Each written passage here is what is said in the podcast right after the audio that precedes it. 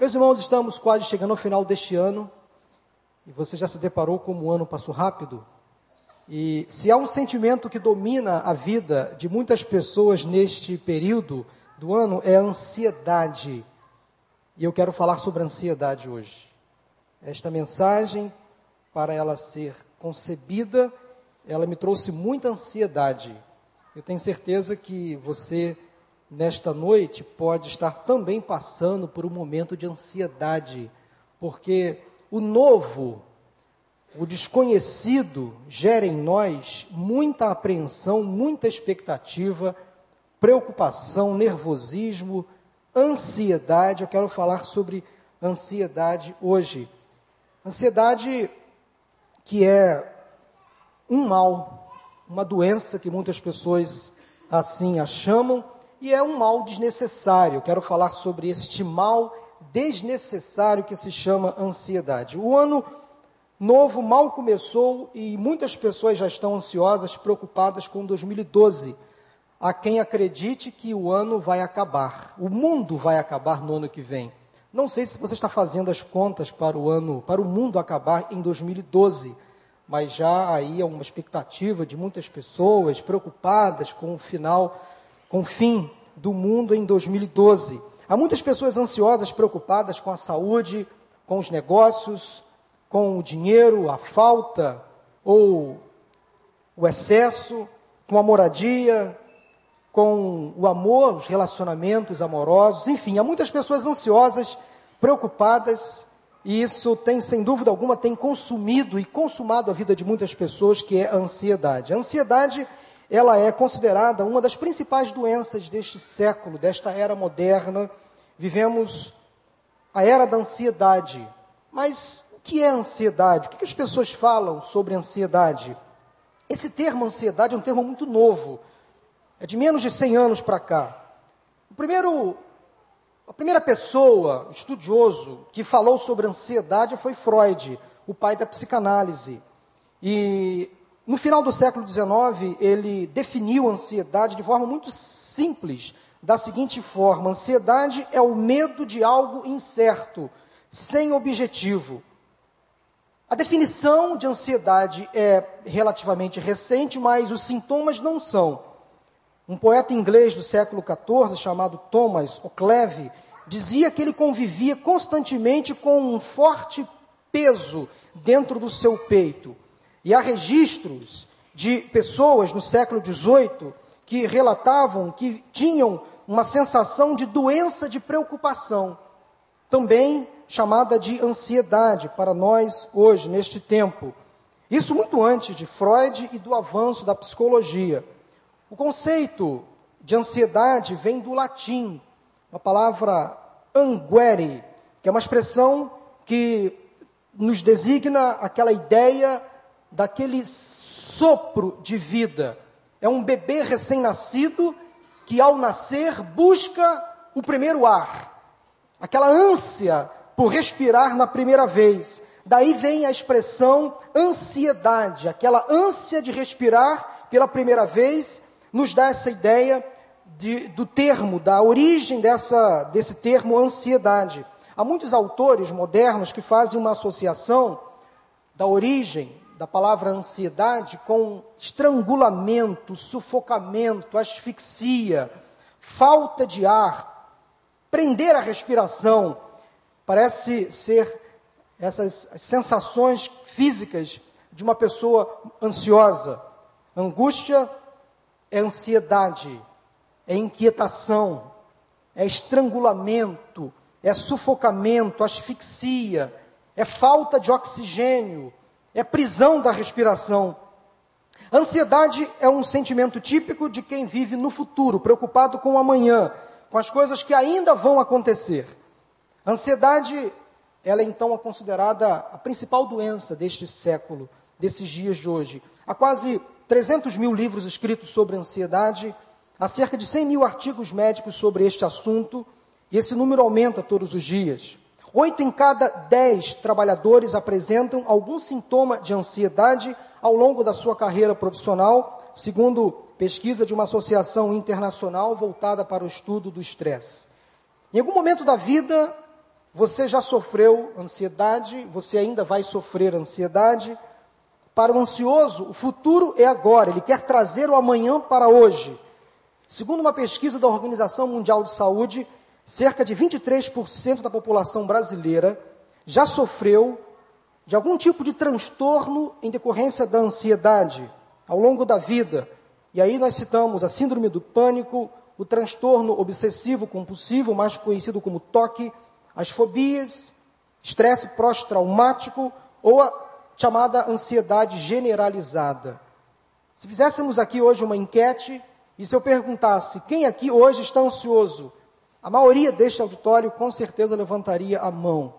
Se você fosse sincero em responder esta pergunta, quem aqui hoje de fato está ansioso, preocupado, aflito com o ano que vai começar, com o amanhã, com o desconhecido, com o novo? Tudo isso gera em nós muita ansiedade. Agora, o significado mais interessante que eu descobri foi cunhado por um psiquiatra australiano chamado Aubrey Lewis. Em 1967, ele descreveu isso sobre ansiedade. É um estado de humor desconfortável, uma apreensão negativa em relação ao futuro, uma inquietação interna desagradável. Um estado de humor desconfortável, uma apreensão negativa em relação ao futuro, uma inquietação interna desagradável. De uma forma geral, então, a ansiedade é um sentimento incômodo e projetado para o futuro. A pessoa ansiosa vive num estado de alerta constante por causa de uma, de uma situação que pode ou não acontecer. Isso com certeza causa desconforto e, sem dúvida alguma, muito sofrimento. Há um limite muito tênue entre ansiedade e medo. Há quem confunda esses dois sentimentos. A diferença entre essas duas sensações está na distância do perigo. Porque enquanto ah, na ansiedade o motivo da preocupação está no futuro, no medo, a ameaça está no presente, está muito próxima. Esta é a principal diferença entre medo e ansiedade. Quero falar agora sobre a origem, as causas e as consequências de uma pessoa ansiosa ou da ansiedade. Primeira ideia de uma origem da ansiedade poderia ter uma origem genética, aquela que é transmitida de pai para filho. Nesse caso, as manifestações de uma pessoa ansiosa ou de uma criança ansiosa, obviamente são bastante precoces, você já deve ter percebido crianças que são muito agitadas, hiperativas, que chora com muita facilidade, faz birra, faz pirraça, tem dificuldades na hora de dormir, aquela avidez em procurar o seio da mãe ao mamar, aquela postura mais teimosa, mais possessiva. Eu e Maura temos em casa uma figurinha muito querida nossa, extremamente ansiosa, que se chama Isabel. Ela se adequa perfeitamente a esta realidade de criança que eu acabei aqui de citar. Mas a segunda ideia de uma origem para a ansiedade é na infância, no desenvolvimento, na criação da criança. Aquela criança que é muito carente, que sente carência dos pais de afeto, de abraço, de carinho, de beijo. Carência afetiva pode levar uma criança a se tornar ansiosa. Ela vai se mostrando insegura, exposta. Isso, esse sentimento vai se, vai se agravando coisas ruins acontecem, sensações negativas, isso pode gerar também ansiedade. E a terceira ideia para a origem da ansiedade, muito mais comum, é a dificuldade de pessoas em incorporar fatos ou situações novas no seu cotidiano. É exatamente este motivo agora que eu estou citando, o novo, o desconhecido, o novo ano gera em muitas pessoas ansiedade. O novo, por sua vez, tem a capacidade de potencializar a sensação de medo no sentido de que algo ruim ou perigoso pode vir a acontecer. O que será da minha vida no ano que vem? Será que eu vou estar empregado? Será que eu vou ter condições de pagar as minhas contas? Será que eu vou ter saúde? Será que os meus filhos vão passar no vestibular? Será que eu vou conseguir passar naquele concurso? Então, essa série de inquietações e preocupações em relação ao novo ou ao desconhecido gera ansiedade. Existem causas para a ansiedade. A primeira delas, quero citar com vocês, é a modernidade. Será que há épocas mais ansiosas do que outras épocas? Mas a modernidade tem gerado muita ansiedade nas pessoas, enquanto que na antiguidade, por exemplo, a ansiedade nas pessoas surgia em função de fatores externos, como doenças, catástrofes naturais. A ansiedade dos nossos dias é imposta por nós mesmos. Nós é que geramos toda essa ansiedade em função da modernidade. Os fatores que mais causam preocupação atualmente são coisas muito menos tangíveis, como satisfação no emprego, realização amorosa, um visual perfeito, e aquela ideia do corpo escultural, daquela corrida frenética, desenfreada pelas academias, pelas alimentações lights, pelo consumismo exagerado. Então todo mundo tenta entrar na forma e na forma, num padrão estabelecido pela sociedade, e isto gera com certeza ansiedade. Enquanto os nossos ante antepassados viviam preocupados apenas em sobreviver, dificilmente eles tinham crises neuróticas. Dificilmente os nossos antepassados tinham problema de depressão, por exemplo, síndromes do pânico. Essas doenças modernas em função da modernidade, de toda essa, essa vida agitada que temos hoje. Uma segunda causa para a ansiedade é a variedade de opções que temos hoje em dia. Você pega a sua televisão, a sua TV a cabo, canal por assinatura, TV por assinatura, e você fica ali perdido em uma infinidade de opções. E você acaba não se satisfazendo em nenhum canal, porque você está assistindo, mas você está preocupado e logo ansioso no que você pode estar perdendo em outro canal. Então você fica zapeando, zapeando, zapeando o controle remoto, até encontrar algo que satisfaça temporariamente a sua necessidade, até você se enjoar daquela determinada programação e você vai em busca de uma outra programação. Isto é ansiedade. Eu estou olhando aqui a reação de muitas pessoas dizendo assim: é, eu sou assim. O meu controle remoto não para sossegado. A minha filha e o meu filho assistem televisão com o controle remoto na mão. E ficam assim, ficam assim, ficam assim. Zapeando, zapeando, zapeando, até encontrar uma programação que atraia, mas daqui a pouquinho aquela programação já não consegue mais satisfazer a necessidade. Olha só um detalhe importante que eu andei pesquisando. Se no século XVIII havia apenas 20 empregos ou ocupações profissionais diferentes nas quais as pessoas podiam iniciar uma carreira, hoje esse número passa dos 20 mil. Então pulamos de 20 para 20 mil profissões ou ocupações profissionais do século XVIII ao século XXI. Esse número continua aumentando. O tempo de que cada trabalhador passa no emprego também não para de diminuir. O Ministério do Trabalho nos Estados Unidos calcula que um empregado vai passar por 10 a 14 cargos diferentes antes dos 40 anos.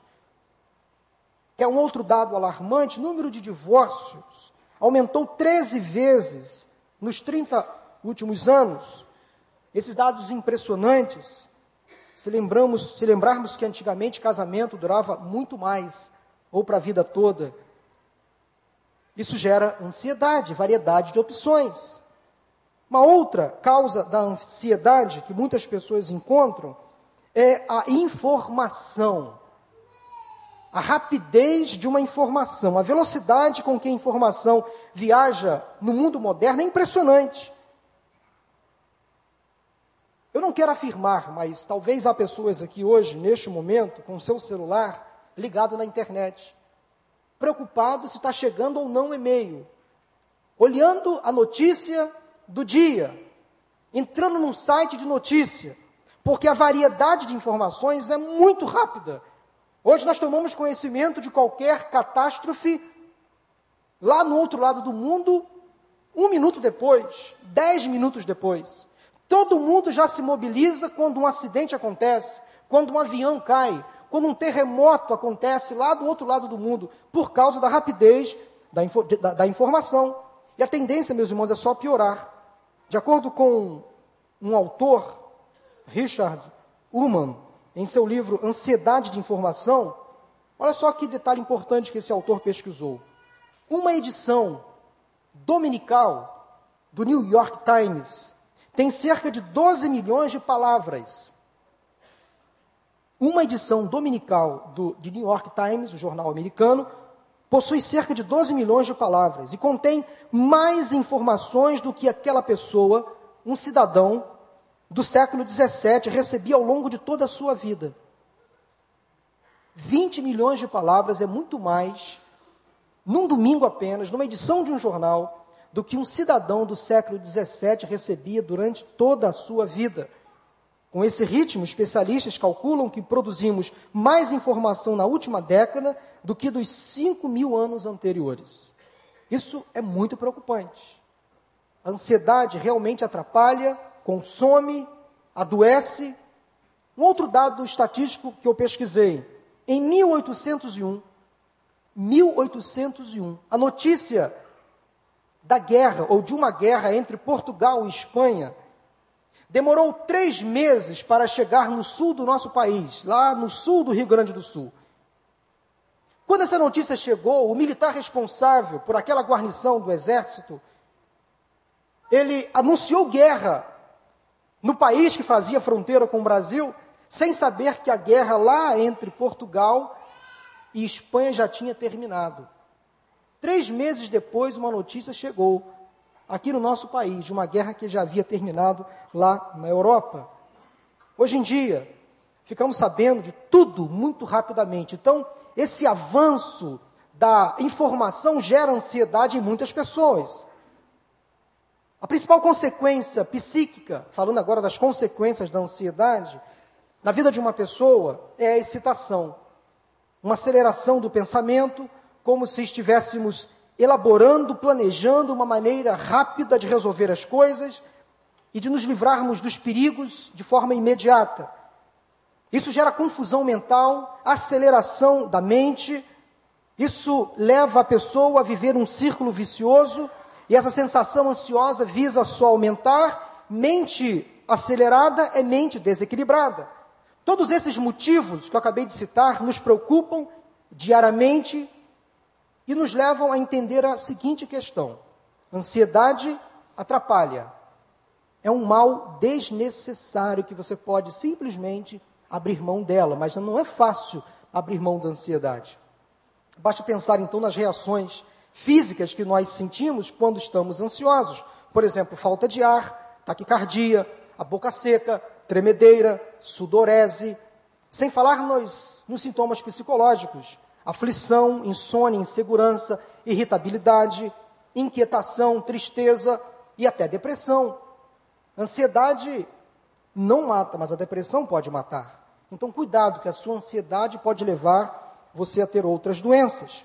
Quando estamos ansiosos, preocupados, há partes no nosso cérebro que começam a nos dar uma sensação de ansiedade, elas começam a produzir uma, um hormônio que nos dá aquela sensação de medo, de aflição em relação ao novo, ao desconhecido, principalmente a adrenalina que aumenta o batimento cardíaco, a respiração, a boca seca, o suor em excesso.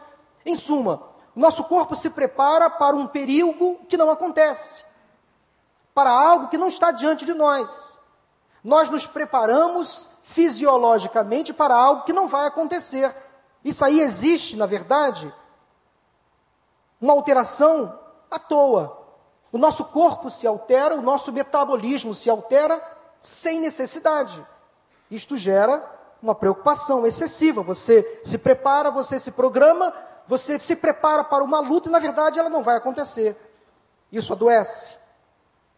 Terapias podem ajudar uma pessoa a se tornar menos ansiosa, a controlar o seu estado ansioso.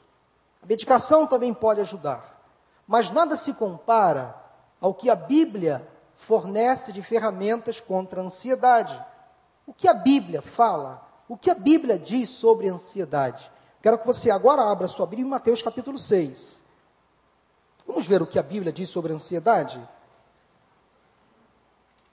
Mateus capítulo 6, a partir do versículo 25.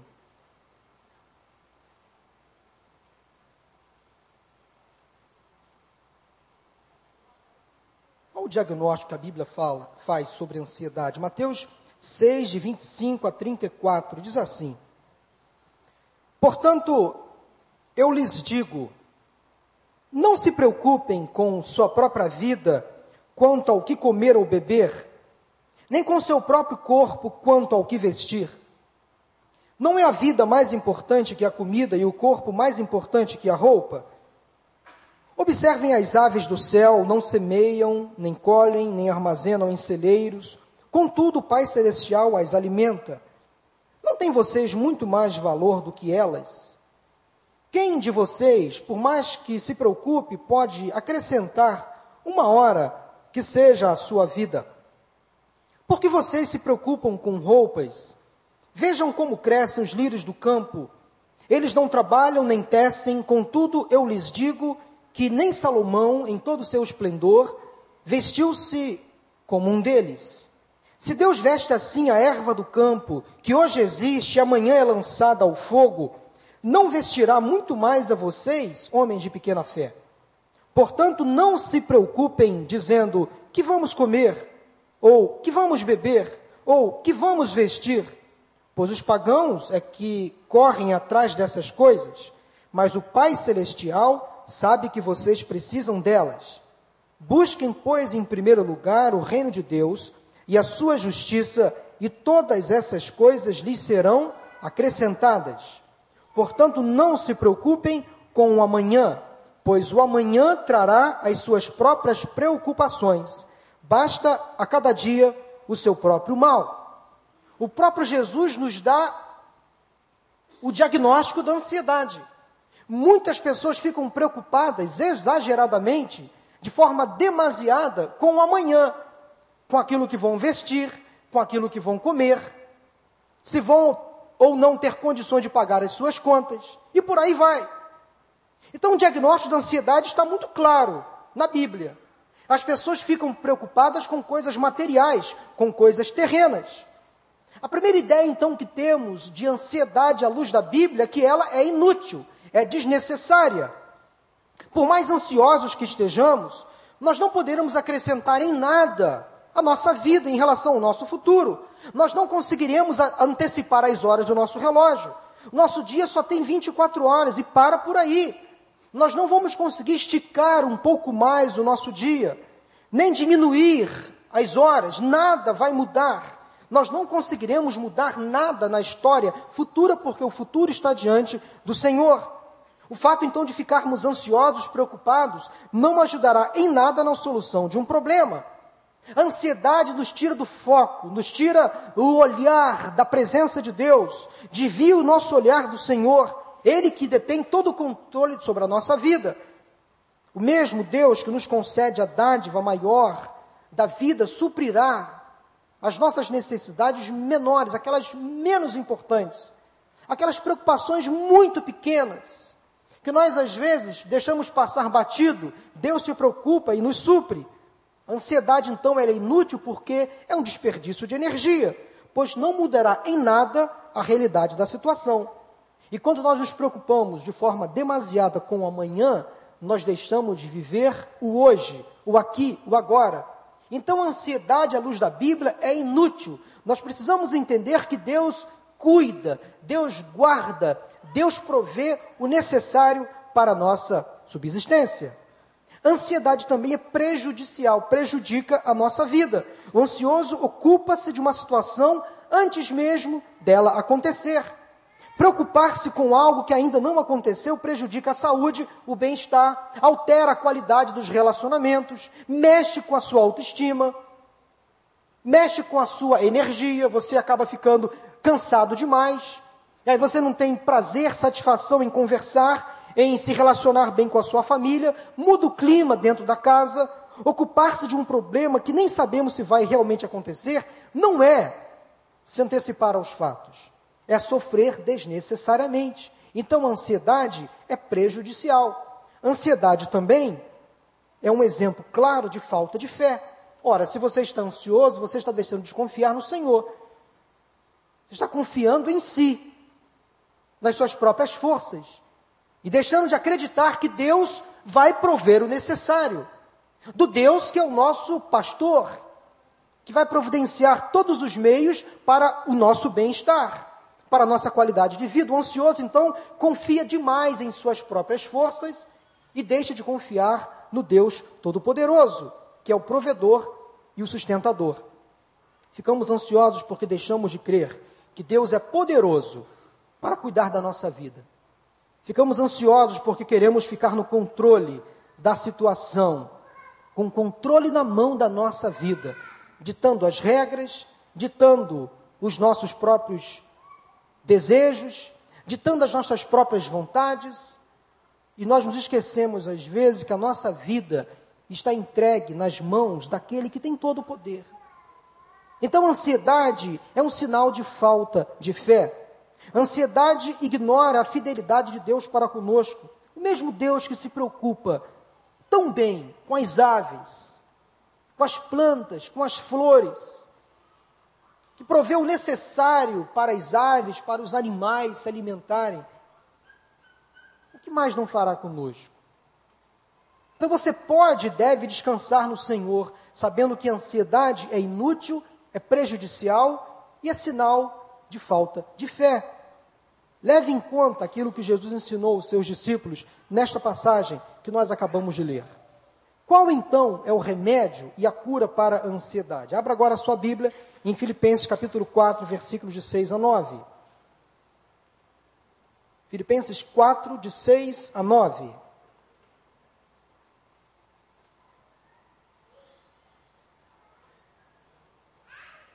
Não andem ansiosos por coisa alguma, mas em tudo, pela oração e súplicas, e com ação de graças, apresentem seus pedidos a Deus e a paz de Deus, que excede todo entendimento, guardará o coração e a mente de vocês em Cristo Jesus. Finalmente, irmãos, tudo que for verdadeiro, tudo que for nobre, tudo que for correto, tudo que for puro, tudo que for amável, tudo que for de boa fama, se houver algo de excelente ou digno de louvor, pensem nessas coisas. Ponham em prática tudo o que vocês aprenderam receberam, ouviram e viram em mim. E o Deus da paz estará com vocês. O apóstolo Paulo, aos crentes na igreja de Filipos, fala sobre ansiedade. Já naquela época, os crentes já viviam ansiosos, preocupados com o amanhã. Qual então, qual então, qual então, pastor, é o remédio? E qual é a cura para a ansiedade? O primeiro remédio para a ansiedade é oração. Orar com ações de graças. É quando você fala com Deus, não deixando de citar na sua oração, não esquecendo das inúmeras bênçãos, dos grandes benefícios que Deus tem dado a você todos os dias.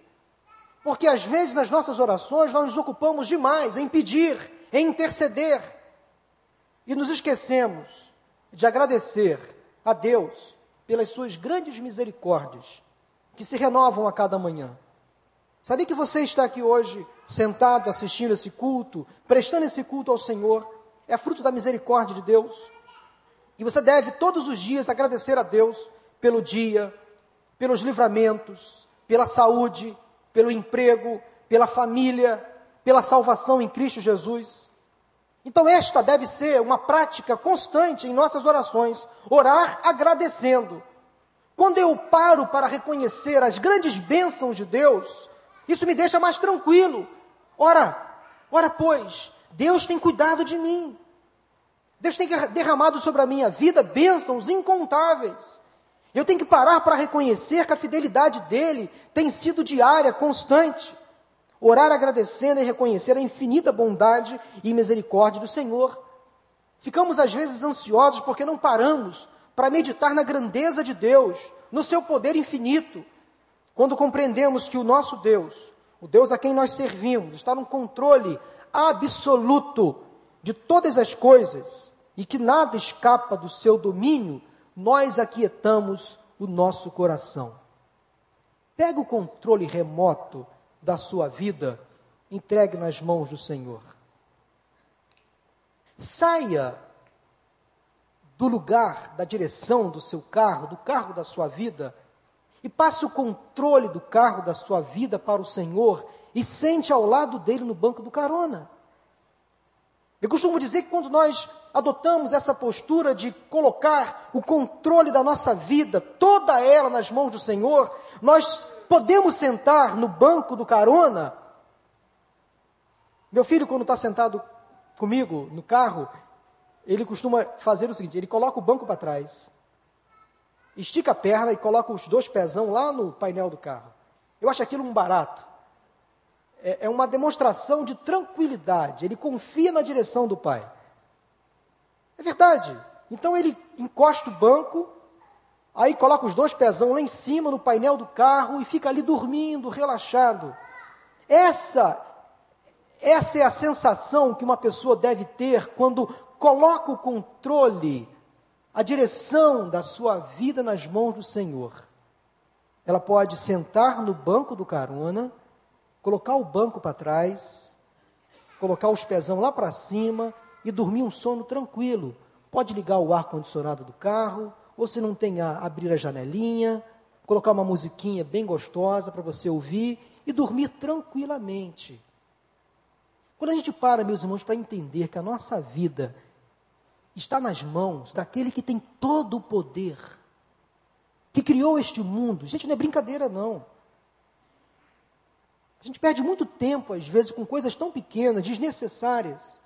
Então, vamos aprender a orar com ações de graça. Senhor, muito obrigado, porque eu posso descansar em tuas mãos, em teus braços, descansar no teu poder, sabendo que o Senhor está no controle de todas as coisas. A oração é a melhor forma de abrirmos o nosso coração a Deus. E é o principal remédio contra a ansiedade. Ore agradecendo, sabendo que Deus vai cuidar de você. Amém ou misericórdia? Amém? Segundo remédio contra a ansiedade, segundo antídoto contra a ansiedade, é pensar nas coisas certas. Aí o apóstolo Paulo fala uma relação de coisas boas para você colocar na sua mente. Nós inculcamos na nossa mente hoje muita futilidade, muita banalidade, muito lixo desnecessário. Nos preocupamos, às vezes, com coisas supérfluas demais, desnecessárias demais. Ocupamos a nossa mente, o nosso pensamento com balelas, com conversa fiada. Aí o apóstolo Paulo relaciona uma série de coisas que nós deve, devemos realmente pensar. Tudo que for nobre, tudo que for correto, puro, amável, de boa fama, coisas excelentes, dignas de louvor, nessas coisas nós devemos pensar. Então, pensar nas coisas certas. E aí, é trazer para o seu pensamento, para a sua cognição, coisas de valor. Coisas que vão colocar você para cima. Então, pense em coisas boas. Projete na sua mente, lá dentro dela, coisas agradáveis. Agora, quem sabe, há lixos lá dentro da sua mente, que você acumulou ao longo da sua vida, lá no seu inconsciente, naquela caixinha fechada, que você às vezes não consegue ter acesso com muita facilidade, mas ela existe. Peça ao Senhor que retire lá do seu inconsciente aqueles lixos que você acumulou durante a sua vida. De repente você se depara com um pensamento ruim na sua mente, com um pensamento até pecaminoso. Na verdade, isso não surge do nada. Está lá dentro. São lixos, são pecados, são mazelas que você mesmo conscientemente um dia acumulou e pensou que esqueceu, mas fica guardado. E só quem tem acesso de fato ao nosso inconsciente é o Senhor Jesus. Ele pode curar todo lixo, todo pecado, toda mazela, toda sujeira que nós acumulamos lá dentro. E de vez em quando isso vem à tona. Por isso que às vezes você sonha com coisas que você não quer sonhar. Você faz no seu sonho coisas que você na vida prática talvez não faria, mas no sono fez. No dia a dia, no relacionamento com alguém, você comete um desatino, você cria uma situação difícil que você, na sua normalidade, não faria, mas acaba fazendo. São coisas que estão lá dentro, que você mesmo acumulou um dia. Então peça ao Senhor para tirar da sua mente as coisas erradas. Toda sujeira, todo lixo, todo pecado, todo olhar indevido, todo pensamento errado. Senhor, limpa da minha memória todo lixo. Vasculhe todos os cantos da minha memória, do meu inconsciente, aquelas áreas que eu não consigo ter acesso imediato. Mas o Senhor tem. Então limpa, Senhor, limpa. E coloque dentro da minha mente, da minha memória, do meu consciente, do meu inconsciente, coisas boas, coisas prazerosas, coisas agradáveis. Boas palavras, bons pensamentos, elogios, boas atitudes, o perdão, a misericórdia, a fidelidade, a amizade. Senhor, retira a crítica, retira, Senhor, a oposição, retira da minha mente, Senhor, a rebeldia, retira da minha mente, Senhor, aquela, aquele senso de condenar o outro, de acusar o outro. Isso você pode fazer em oração. Pense nas coisas certas. Outro remédio contra a ansiedade está logo na sequência. Pratique as coisas certas. Não adianta orar, pensar e deixar por aí. Coloque em prática aquilo que você pensou. Coloque em prática a sua oração. Faça coisas novas, coisas boas, coisas agradáveis. Não basta então pensar nas coisas certas, precisamos agir nas coisas certas. Praticar as coisas boas que pensamos. Não basta informação, é preciso transformação. Não basta a minha cognição ou pensamento planejar coisas boas e deixar em cima da mesa para quem sabe um dia praticar. Não. Comece hoje. Coloque em prática aquilo que você pensa de bom, aquilo que você projeta, aquilo que você programa de bom, aquilo que você planeja de bom. Comece a colocar em prática. Não deixe para amanhã, para quem sabe o ano que vem. Comece hoje a fazer coisas boas. Meu comportamento precisa ser alterado com base no meu pensamento, na minha cognição. Por isso que o apóstolo Paulo, a Bíblia, nos orienta sobre mudança de atitude. Paulo falou muito sobre isso.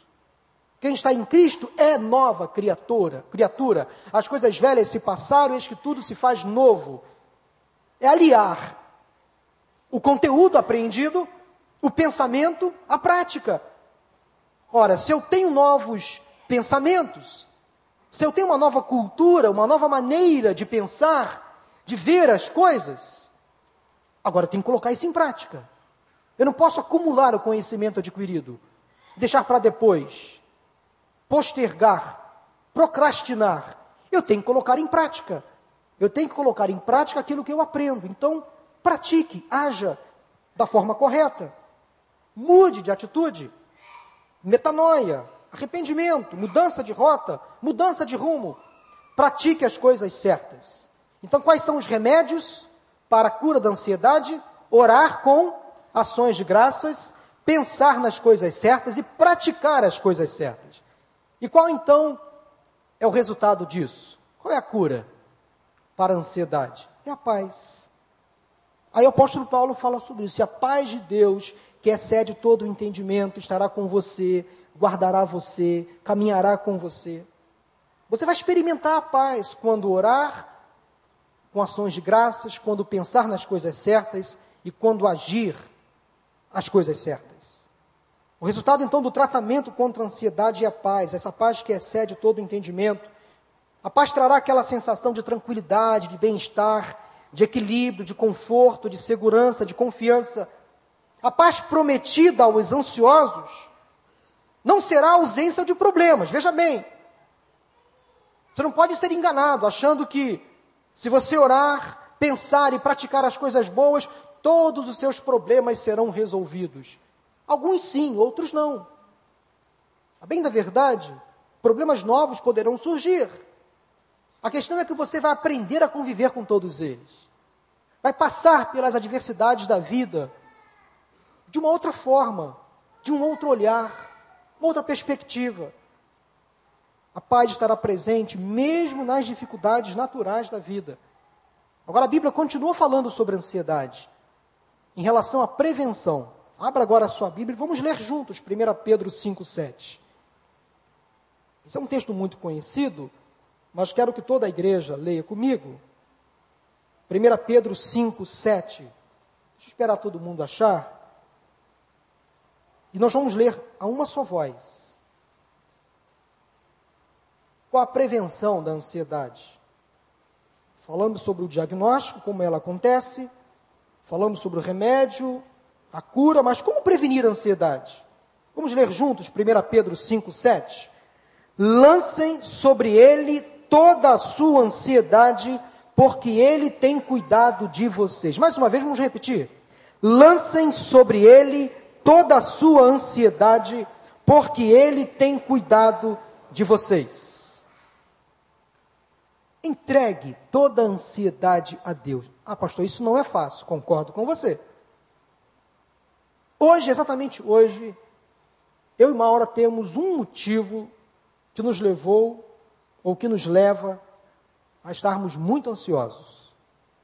Não é fácil colocar isso diante de Deus mas é uma atitude que passa por aqui e passa por aqui. Primeiro eu penso em tomar essa atitude, aí eu pratico esta atitude, eu verbalizo esta atitude. O meu comportamento passa a agir nesta entrega. Entregar a ansiedade é simplesmente compartilhar com o Senhor. Deus, está aqui o meu problema, a minha preocupação, a minha ansiedade, a minha aflição, as minhas dúvidas, as minhas inquietações. O meu problema está entregue nas mãos daquele que é todo-poderoso. Você pode repetir isso? O meu problema está entregue nas mãos daquele que é todo-poderoso. Aquele que é todo-poderoso é o teu Senhor é o teu amigo, é que escuta a tua oração, é que vê as tuas lágrimas. Esse Deus Todo-Poderoso é o mesmo que entra com você no teu quarto, que compartilha com você as suas principais dificuldades, todas as suas lutas, Ele está com você. É o Deus conosco, pregado aqui quinta-feira passada, o Deus em nós, dentro de nós. Este Deus que quer que você entregue para Ele toda a sua ansiedade, tudo aquilo que lhe preocupa, que lhe aflige nesta noite. Então coloque isso em prática, entregue toda a sua ansiedade nas mãos de Deus. É lançarmos então sobre Ele as nossas preocupações, o nosso futuro, as nossas incertezas, as nossas dúvidas, simplesmente descansar. Lembre dessa ideia, dessa ilustração que eu coloquei aqui: banquinho para trás, perninha para o alto, relaxa e passe o controle, o volante, a direção para aquele que tem todo o poder, que cuida de você, que tem sempre o melhor. A vontade dele é boa, perfeita e agradável. Não vos inquieteis. Não andeis ansiosos por coisa alguma. Lancem sobre ele toda a vossa ansiedade, porque ele tem cuidado de vós. Olha aí. Tem algum erro ali naquela frase? Jogue tudo para o alto. Eu coloquei de propósito alto com L, com A maiúsculo, porque uma maneira preventiva de nos livrarmos da ansiedade é jogar tudo para o alto. Mas, pastor Paulo, jogar para o alto? Jogar para o alto não é se livrar dos compromissos, não é descumprir os acordos, não é ser irresponsável, negligente, nada disso.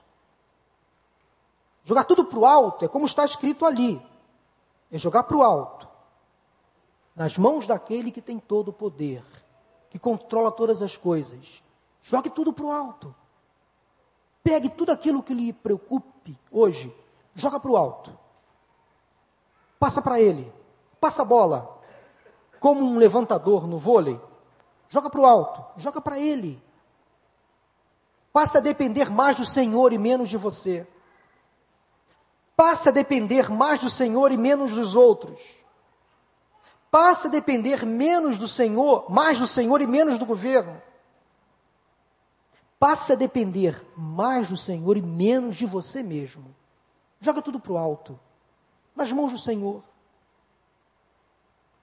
Seja uma pessoa que busque diariamente, constantemente, a autoajuda. Não fique só dependendo da autoajuda, dos livros mirabolantes de sucesso, receitas para o sucesso, dez passos para alcançar a felicidade, dez passos para alcançar a vitória, dez passos para você ser bem sucedido nos negócios. Essas literaturas podem até surtir um certo efeito, até a página 3. Dali por diante é só com Deus, é só com o Senhor. Coloque o seu impossível nas mãos de Deus. Joga para o alto, coloque tudo nas mãos dele. Descanse totalmente nas mãos do Todo-Poderoso. E para concluir essa mensagem, eu quero convidar você a ler comigo esses versículos que eu extraí de dois salmos, o 37 e o 55. Vamos ler juntos? Bem pausadamente, sem pressa, para entendermos a mensagem. Deleite-se no Senhor, e Ele atenderá aos desejos do seu coração. Entregue o seu caminho ao Senhor, confie nele, e Ele agirá. Descanse no Senhor, e aguarde por Ele com paciência. Entregue suas preocupações ao Senhor, e Ele o susterá. Não deixe, meu irmão, sua vida ficar estrangulada, asfixiada pela ansiedade. Descanse em Deus, confie nele, pois ele cuida de você. Deus sabe e conhece quais são as suas necessidades, das menores às maiores, e dará aquilo que você precisa no tempo certo. Basta você fazer o que acabamos de dizer aqui. Ore, pense e pratique. Experimente a paz. Confie no Senhor. Não saia da presença do Altíssimo quando você a gente confia, entrega, a gente não pode esquecer da presença dele. É estar constantemente na presença do Senhor. Quero orar nesse momento, antes da, depois da canção que nós vamos agora cantar, sobre o nosso ano que vem, o ano de 2012. Quem sabe há pessoas aqui, de fato, preocupadas, com razão, ansiosas, com a saúde, com o emprego, com a moradia, com a família, com seus negócios profissionais. Eu quero orar pelo ano que vem. Estamos a menos de talvez 50 horas de um ano novo, quase isso. Eu queria orar nesse momento, depois do cântico, pelo ano que vem, pelo amanhã, pelo futuro, pelo nosso futuro, para que coloquemos em Deus a nossa esperança porque Ele sabe o que é melhor para a gente. Vamos cantar, Cristina, esse louvor que tem muito a ver com esse texto, com esta mensagem, que fala que nós não devemos andar ansiosos, preocupados com o dia de amanhã. Louvemos ao Senhor agora. Eu não tenho que andar ansioso se vou ter o que comer ou vestir. Se o Senhor veste os lírios do campo,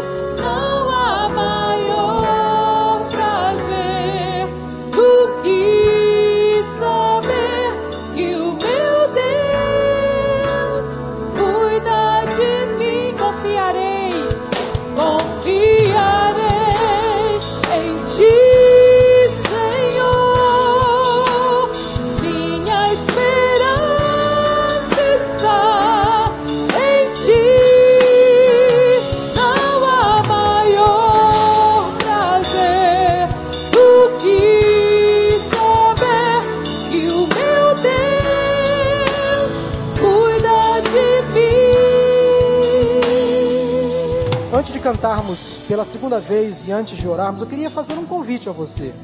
A que você tome hoje uma decisão. De sair daqui hoje despreocupado em relação ao amanhã. A colocar em prática aquilo que você acabou de ouvir aqui hoje. A não andar mais ansioso. A seguir a recomendação bíblica, simplesmente. O que você recebeu aqui é bíblico. É simples assim, é bíblico. É praticar aquilo que você ouviu é não estar mais ansioso, preocupado, aflito com o amanhã, com o ano que vem, com aquilo que você vai fazer no futuro. É fazer a sua parte e entregar o restante nas mãos de Deus. Olha, há coisas que só você pode fazer. E Deus vai dar o privilégio de você executar todas elas. Mas há outras que só Deus pode fazer. E quanto a isso, é só Deus. Você pode confiar nele nesse sentido pode descansar, sabendo que o melhor Deus vai fazer por você. Se você quer tomar hoje essa decisão de colocar o seu futuro em qualquer área da sua vida, caso você esteja hoje preocupado, ansioso, quero convidar você a se colocar de pé agora. Enquanto Cristina vai ministrar mais uma vez esse louvor, coloque-se de pé. Se você quer realmente colocar o seu futuro, a sua esperança nas mãos daquele que tem todo o poder. Vamos cantar Cristina mais uma vez. Eu não tenho que andar ansioso se vou ter o que comer ou vestir. Se o Senhor veste os lírios do campo,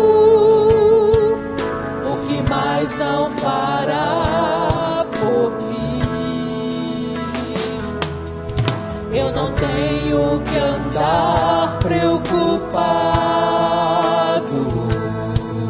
com os cuidados e males do amanhã, pois até aqui o Senhor me sustentou.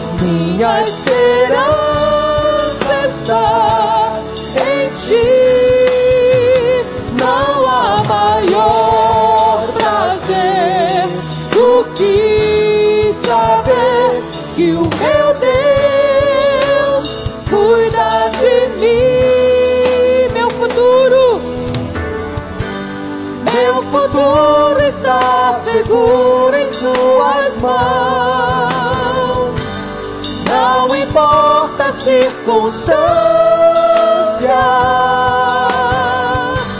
permanecerei firmado nas promessas que o Senhor me fez. Confiarei em Ti, Senhor. Minha esperança está em Ti. Maior prazer do que saber que o meu Deus cuida de mim. Confiarei. Confiarei em Ti. Hoje e sempre. Confiarei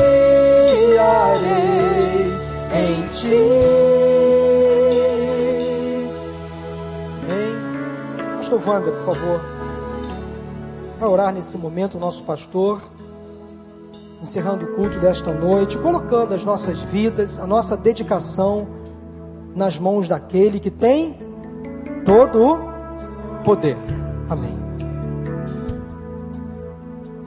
Senhor, queremos lançar sobre o Senhor todas as nossas ansiedades, O Senhor conhece a nossa estrutura, o Senhor conhece as nossas lutas, a dificuldade que temos até de praticar a tua palavra, mas que por graça e misericórdia nós suplicamos a ajuda do teu Santo Espírito, que ele possa nos ajudar, Pai. Que o Senhor possa nos dar paz, a tranquilidade necessária para que possamos ter convicção de que o nosso futuro está nas tuas mãos. Muito obrigado pela tua palavra, por esse texto e que o Senhor possa edificá-lo em nossas vidas e que dele nos lembremos em cada momento. É o que nós te suplicamos em nome de Jesus. Amém.